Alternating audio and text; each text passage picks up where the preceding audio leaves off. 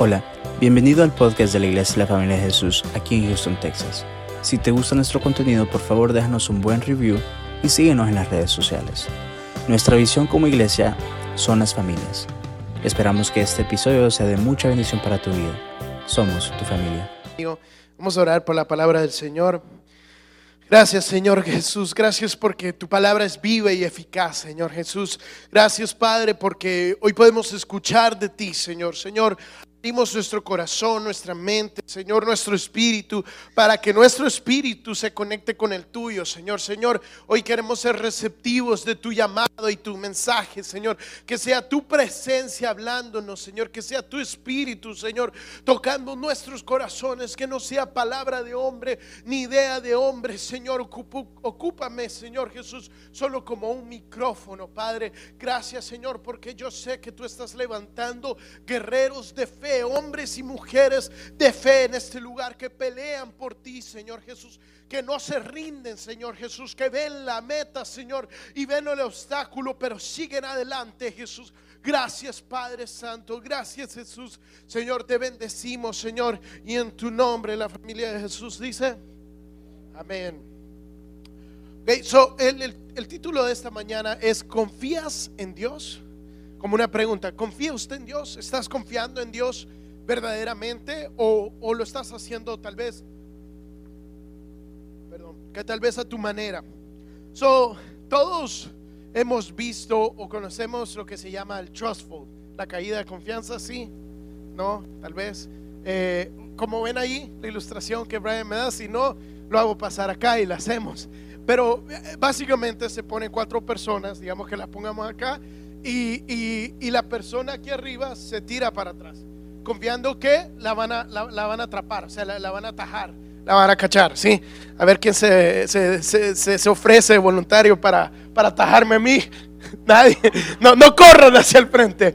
Pero esa es la idea, ¿verdad? Y la idea es que, que, esta ilustración se ocupa para mostrarnos cómo Dios muchas veces está ahí para, para, para protegernos, para guardarnos y cómo también nuestros hermanos eh, eh, nos, nos cuidan y nos resguardan las espaldas para no, no, no sentir. Entonces, eh, ustedes saben, ¿verdad? El, Instagram, Facebook, ahora está por todos lados, pero los famosos Reels, que uno se, se mete y empieza a ver videos de menos de un minuto de gente haciendo cosas, construyendo esto, lo otro. Entonces yo estaba viendo y vi un video que, que me pareció muy cómico, que es de una pareja que, que le, propuso matrimonio, están, están como en un eh, retiro de, de, de, parejas nuevas y estaban haciendo un ejercicio de...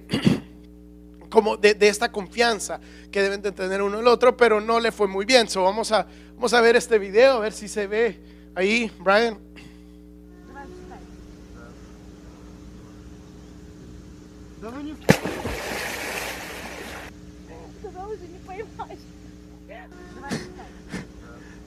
Se mira el otro. Se supone que se tenía que tirar para atrás. No, no, no, no entendió eh, muy bien cuál era, cómo era la dinámica. Eh, esta muchacha, eh, pobrecita, cayó toda, toda mojada. pero imagínense usted, que yo pongo acá a una persona y en vez de tirarse para atrás, se tira para adelante, donde no, es. Y muchas veces, el, el punto de esto es que muchas veces somos así. Dios está intentando atajarnos, Dios está diciendo que aquí estoy por ti. Y nosotros decimos, sí, Señor, confía en ti. Pero en vez de hacer las cosas como deberíamos, las hacemos a nuestra manera. En vez de tirarnos para atrás, nos tiramos para adelante.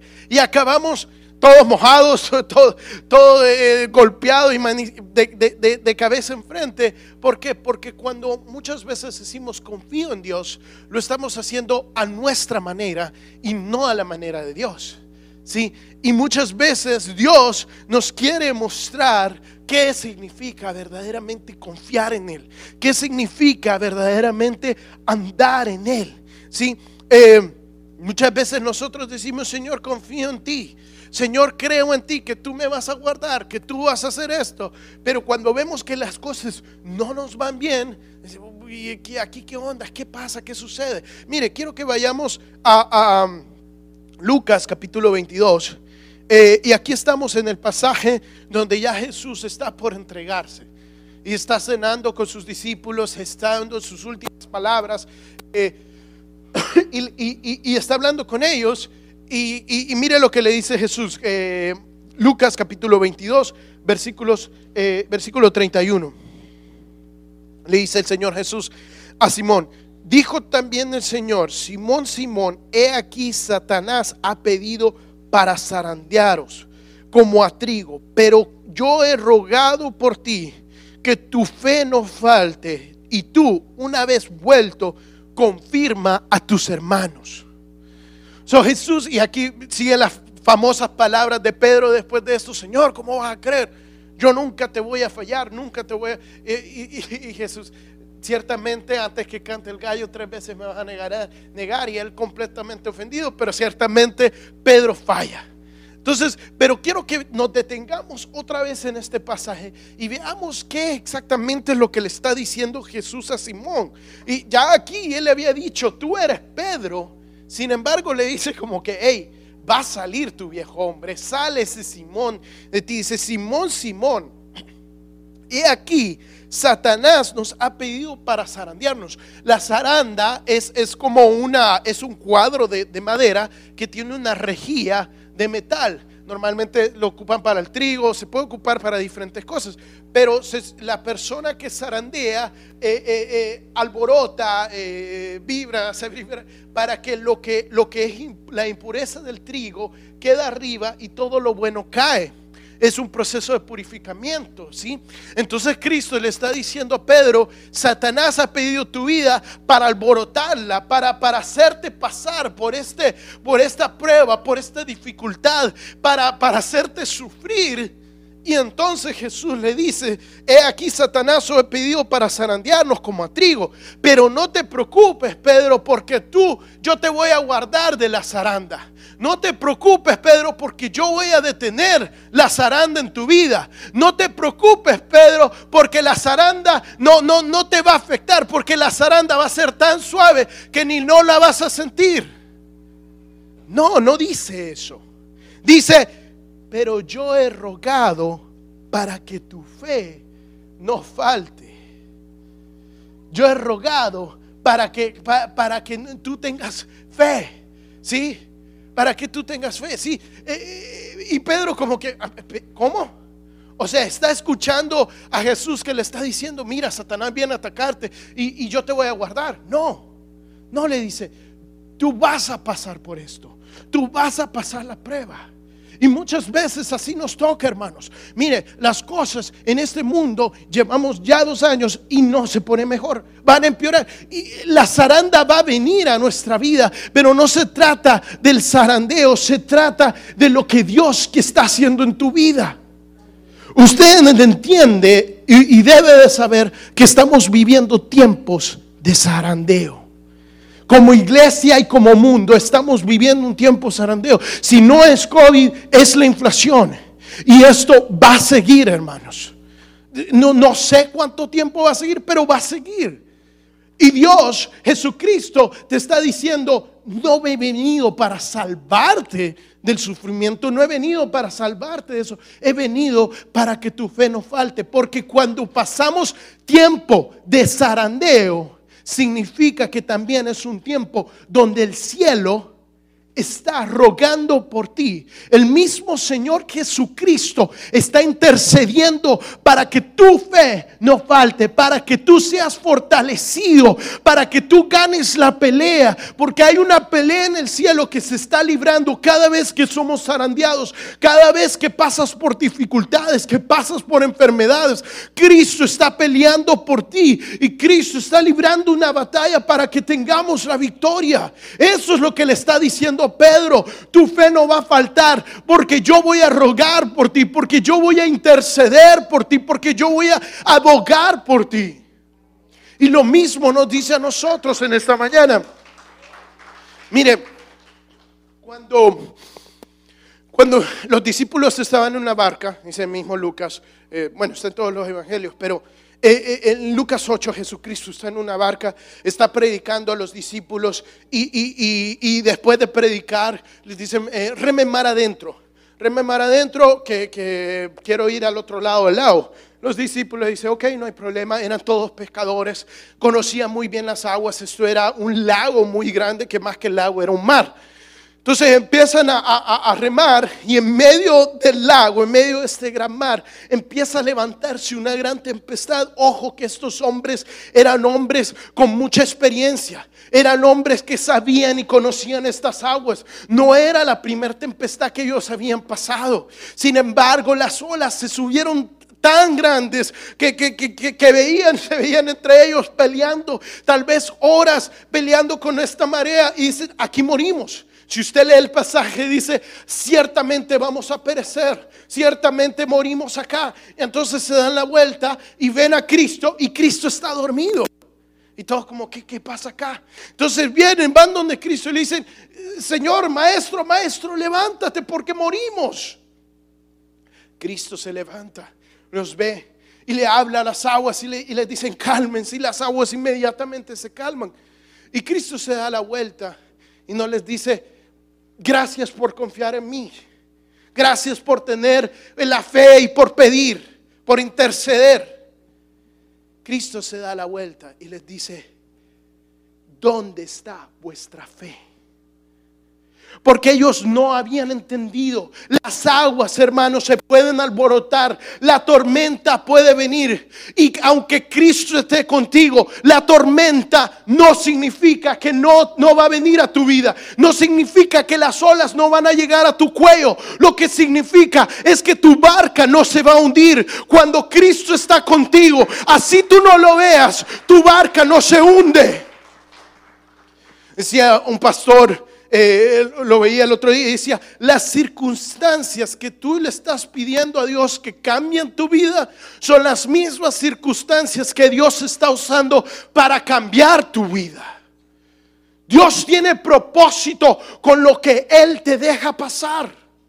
Y Dios está fortaleciendo tu fe. Y tú podrás decir, pero Señor, eh, mira, muero, mira, estoy enfermo, necesito X, Señor, necesito de ti, necesito eso. Y Dios te está diciendo, yo estoy obrando. Pero tienes que confiar que yo estoy contigo.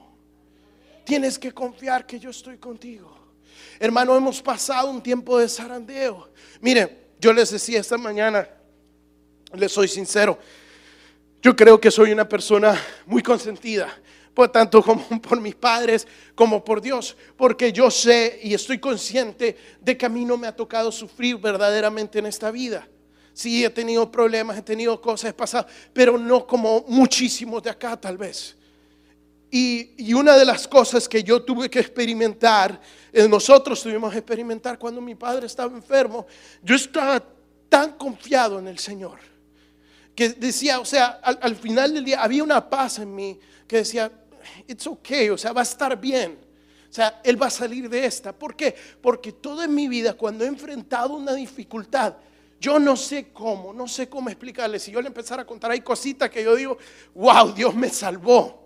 O, o, Dios esto, o sea, hay cosas que yo a veces no puedo creer. Entonces yo decía, yo sabía quién era mi Dios porque he caminado con mi Dios. Entonces decía, no hay problema va a salir de esto, yo lo sé. Y por dentro de mí estaba esa, esa como paz. Y cuando las cosas no se dieron como yo pensaba que se iban a dar, fue un shock completamente a mi sistema. Porque lo primero que hice fue, ¿dónde estás, Señor? ¿Por qué estás dormido? Que no ves que las olas ya cayeron y nos ahogaron. Que no ves que se hundió el, el barco. Y Cristo se levanta y dice, ¿dónde está tu fe? ¿Dónde está tu fe? Porque la barca no se ha hundido. ¿Dónde está tu fe? Porque esta barca avanza y va a llegar al otro lado del lago. ¿Dónde está tu fe? Porque mi iglesia no depende de un hombre, mi iglesia depende de Cristo. Era la piedra. Va a venir enfermedad. Va a venir muerte, va a venir pestilencia. El COVID va a explotar. La inflación va a subir, hermanos. Pero eso no importa. Porque a ti no va a hacer falta. Tú vas a llegar.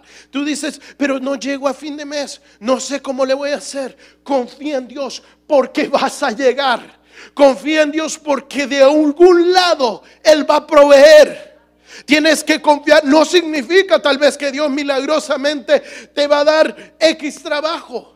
Pero si tú estás confiando en Dios, te puedo prometer algo que no he visto justo desamparado, justo desamparado, ni su descendencia que mendigue fe. Porque así, que mendigue pan, perdón, porque así es nuestro Dios. Es un Dios que te levanta de donde estás. Yo no te puedo prometer que el zarandeo se va a detener. Yo no te puedo prometer que el zarandeo va a ser menos de lo que hemos sufrido, que va a ser peor. Lo que sí te puedo prometer es que Cristo está en esta barca. Así como te veo a ti ahorita físicamente, yo puedo ver a Cristo obrando en este lugar. Y yo sé que si Cristo está aquí, nuestra barca no se va a hundir. Si Cristo está en tu familia, nuestra barca no se va a hundir.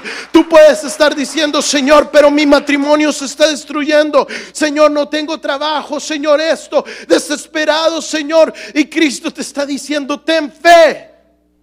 Ten fe, porque yo estoy contigo. Yo estoy contigo. Eh, en, la casa tenemos un par de matas grandes, parecen casi árboles que están muertos, no, tienen, nada, completamente muertos.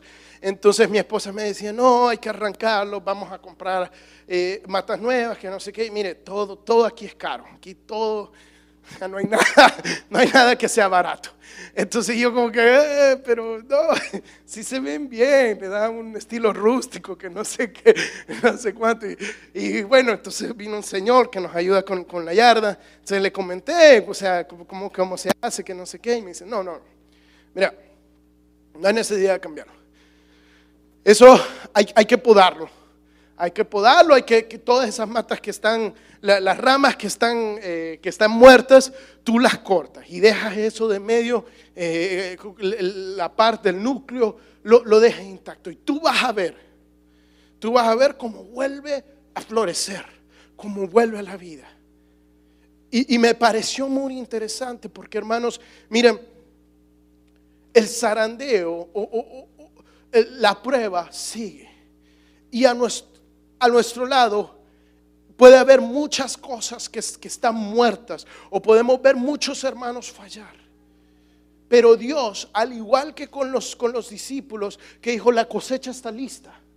La cosecha está lista, pero hay espigas dentro de la, dentro de la cosecha. Y los discípulos le decían, bueno, eh, saquemos, saquemos las espigas. Y Cristo les dijo, no, de ninguna manera porque ustedes van a matar lo que, lo no saben que es bueno. Mi Espíritu Santo es el que, el que purifica.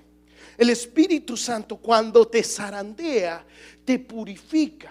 Ese es el propósito de la prueba. Ese es el propósito de la dificultad. Y a pesar que nuestro lado caiga uno, caiga el otro, se desanime el uno, se vaya otro, que venga que el otro, Cristo está trabajando y purificando. Y Cristo está obrando en el núcleo de la iglesia.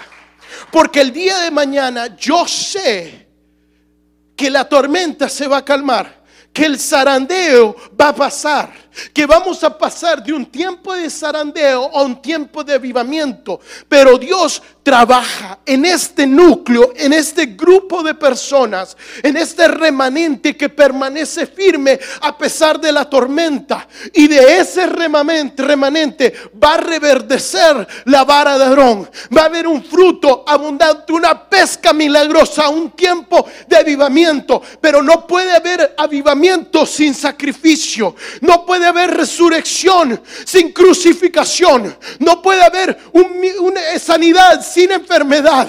No puede haber milagros sin fe. Y no hay fe sin convicción. Y no hay convicción sin pasar primero el tiempo de zarandeo. Donde Cristo fortalece tu fe. Donde Cristo te da más fe de la que tú puedes imaginarte. Es necesario es necesario que lo pases. La palabra dice, que Hebreos 12 dice, eh, teniendo alrededor gran nube de testigos. Poned, dejad el peso que te sedia, el pecado que te sedia y seguir a Cristo, el autor y consumador de tu fe, aquel que, que, que viendo más allá de lo propio de la cruz, mantuvo la fe y se entregó su vida. Él sabía lo que venía. Él sabía lo que iba a costar la cruz, pero sus ojos no estaban puestos en la cruz. Sus ojos estaban puestos en la resurrección y en la vida que Él te iba a dar a, a ti y a mí. De la misma manera, hermanos, cuando pasamos el tiempo del zarandeo, no nos enfocamos en las olas, nos enfocamos en Cristo. Pero yo sé, al igual que Pedro, que todos aquí, hermanos, somos humanos.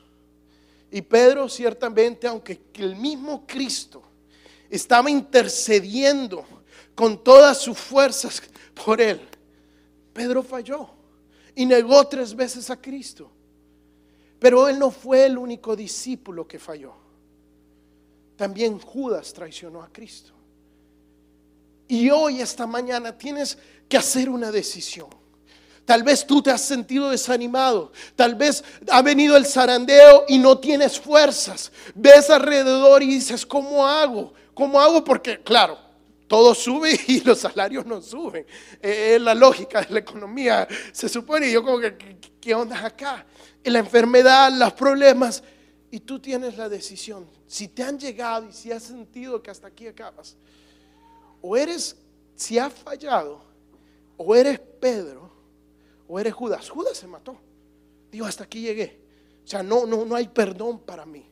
No hay redención para mí. O eres Pedro que después de que Cristo resucitó, Cristo lo vio, Pedro estaba de regreso en el mundo pescando, pescando peces y Cristo lo llama y le dice, ven Pedro, y Pedro, sabiendo que él ya que había caminado por las aguas, se tira, sin importarle si iba a caminar o no, se tira de esa barca y nada Cristo con todas sus fuerzas, sin saber si iba a haber perdón o no, pero creía en que Cristo había redención. Y llega Cristo y Cristo lo levanta. Le dice, Pedro, cuida de mis ovejas. Si usted lee el pasaje en Lucas, le dice, Satanás ha pedido para zarandearte.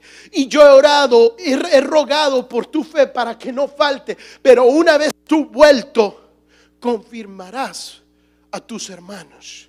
Cuando, cuando, cuando Pedro regresa a Cristo, Cristo le dice, apacenta mis ovejas. Cuando Cristo está orando por sus discípulos, le dice, ustedes van a tener aflicciones en el mundo. Los van a perseguir, los van a vituperiar, van a sufrir. Y yo ruego para que tú los saques del mundo. No, le dice, Padre, yo no ruego para que los saques del mundo. Ellos están en el mundo. Pero ruego para que sean uno como, como, como nosotros somos uno. Dile a la persona que está a tu lado, no estás solo. Date la vuelta y dile, no estás solo. No estás solo. Cristo está trabajando en el núcleo de la iglesia. Cristo está cortando todo lo que estaba muerto. Todo lo que no servía con el zarandeo en tu vida y en la vida de la iglesia. Y cuando seamos reafirmados, cuando reverdecemos, nuestro trabajo, nuestra misión es que cada vez que entre una persona a este lugar, tú puedas reafirmarla. Tú puedes decirle, hermano, cree en Dios porque no importa la tormenta, Él te va a sacar de eso. Van a caer a tu lado mil y diez mil, mas a ti no llegarán. El dardo va a tirarte, el, el enemigo va a tirar sus dardos, pero a ti no te tocarán. Va a venir gente y no vamos a caber en este lugar. Lo creo, no solo lo creo, pero lo sé. Porque es la fórmula del cielo. Pero no podemos obtener la tierra sin primero pelear la batalla, hermanos. Cuando, cuando el pueblo cruzó a la tierra prometida y encontraron los cananeos, no le dijeron, bienvenidos pasen adelante que esto es suyo aquí. Miren, mil años hemos vivido acá y nos hemos estado preparando. Aquí está mi casa. Yo ya me voy, me voy a rondar ahí. No, pelearon, rodearon los muros. Tuvieron derrotas, hubieron batallas que las perdieron. Duraron años y años conquistando la tierra, pero tuvieron victoria. Hubo victoria y esa tierra que Dios les había prometido se las entregó. Le dijo, van a tener aflicciones en el mundo, pero no tengas miedo porque yo he vencido al mundo, porque yo he vencido a la tormenta, yo he vencido a la tempestad y yo te voy a dar la victoria. Cristo te está diciendo que va a haber victoria, pero va a haber guerra, hermanos. Va a haber guerra. Después del día de mañana van a ser nuestros hijos que cosechen lo que nosotros hemos vivido. Y su generación va a tener diferentes batallas. Pero nosotros somos los que plantamos el fundamento. No solo en la iglesia, pero en este país. Lo que tú estás haciendo muchas veces, tú no cosechas el fruto, sino la, la generación que viene. Es la herencia, es la porción. Así como David tuvo que pelear para que su hijo levantara la casa. Así como David tuvo que ensuciarse. Esto no es el desierto. Ya el desierto lo pasamos. Esto es la conquista. Y la conquista, aunque llena de victorias, también está llena de guerras y de pérdidas. Pero al final del día, Cristo ya ganó la guerra. Ya ganó la batalla, hermanos. Mientras pasa toda la banda. Yo le voy a pedir que, que se ponga de pie. Gracias Señor, gracias porque sabemos que aunque viene, que, viene, que la tormenta se levante, aunque la cosa se ponga peor, Señor, Señor, tú estás con nosotros, Padre. Señor, veremos la victoria, Señor Jesús, que tanto anhelamos, veremos el avivamiento, Señor. Pero Señor, hoy ruego para que tú fortalezcas la fe de mis hermanos, Señor, para que tú levantes esa fe, Padre Santo. Oh, gracias Jesús, gracias porque tú estás obrando en este lugar, Señor Jesús, porque las olas ni las muchas aguas van a apagar tu amor y tu presencia, Cristo. Tu amor y tu presencia reina en este lugar, Jesús. Gracias, Padre. Hermano, yo te voy a invitar que tú puedas pasar aquí al frente y vamos a cantar al Señor, vamos a darle gloria, pero hoy corremos a Él, así como Cristo, como Pedro corrió a Cristo, hoy corremos a su presencia. Si tú has estado desanimado, si tú has sentido que tu fe está desvaneciendo, hoy Cristo viene a fortalecerte, que no te dé pena, que no te que no dudes, no dejes que la mentira del enemigo ponga duda en tu mente, porque hay victoria en esta mañana, hay salvación en esta mañana. Oh, aleluya. Dice, dice la palabra que el cielo, el cielo está sufriendo violencia, pero son los, los violentos que arrebatan el reino de los cielos. Gracias Jesús. Gracias Señor Jesús. Te amamos Señor. Yo te ruego por cada uno de estos hermanos que tú estés fortaleciendo nuestra fe, Señor, que tú estés sobrando en medio del zarandeo, en medio de lo que tú tienes, Jesús. Gracias, Padre. Gracias, Señor Jesús. Oraba. Le había pedido a los músicos que esta canción fue la, canción que hicimos en el primer servicio. Yo le había pedido a los músicos que cantaran otra canción, pero no, no se dio. Y ahora entiendo por qué. Creo que era de Dios. Porque el Espíritu Santo pone en mi corazón esta palabra. Y lo hablábamos el, último domingo que, que prediqué. Cuando transportaron el arca del pacto, la primera vez que la llevaron en carros nuevos, murió Usías. Porque no lo hicieron como se debe. La arca del pacto, Dios dijo que se cargaba en los hombros. El arca del pacto simboliza la presencia de Dios. Y cuando entraba el arca del pacto en un lugar, ese, ese lugar era lleno de la gloria de Dios, de la cénica de Dios. Y la cénica significa peso de gloria. La gloria de Dios pesa. Porque cuando tú experimentas la gloria del Dios vivo, cuando tú entras a la presencia de Dios, tus hombros son marcados, al igual que los levitas que cargaban el arca y sus hombros eran marcados.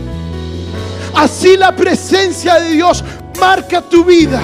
Cuando tú pasas por la gloria de Dios, cuando Dios cambió la vida de Jacob, Dios le rompió la coyuntura de, de- de- de- su muslo.